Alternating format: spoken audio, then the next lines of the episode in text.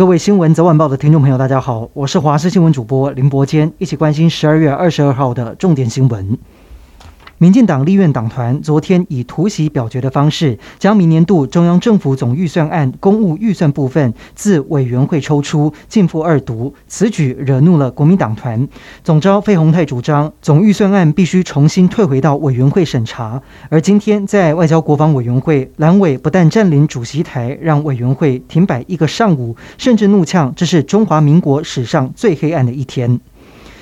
台北市议会在十一月表决通过重新发放重阳敬老金，让市长柯文哲大为不满，并且提出复议案。今天议会表决，到场议员六十一人，以四十八票赞成对上七票反对，复议案遭到否决。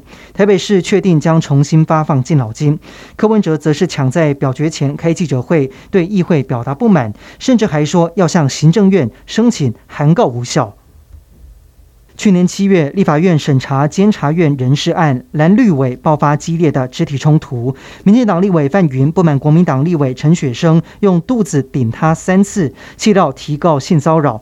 北院在上个星期判范云胜诉，陈雪生要赔八万元。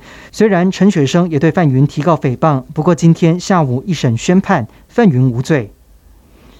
国内疫情，台湾上周的境外移入定序当中又增加七例 Omicron 确诊，目前国内已经累计十二例。而昨天传出的台北市七加七方案防疫旅馆首批放行的检疫者当中，有两例在返家前被验出阳性，指挥中心证实只有一例，另外一例不是七加七方案，而是结束十四天检疫被确诊。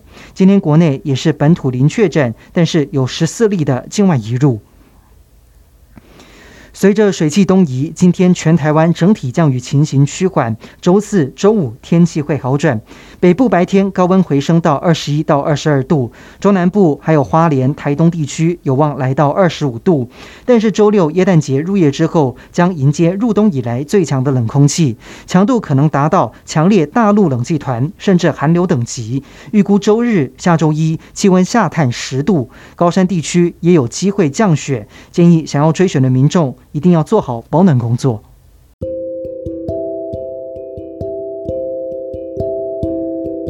以上就是这一节的新闻内容，感谢您的收听，我们再会。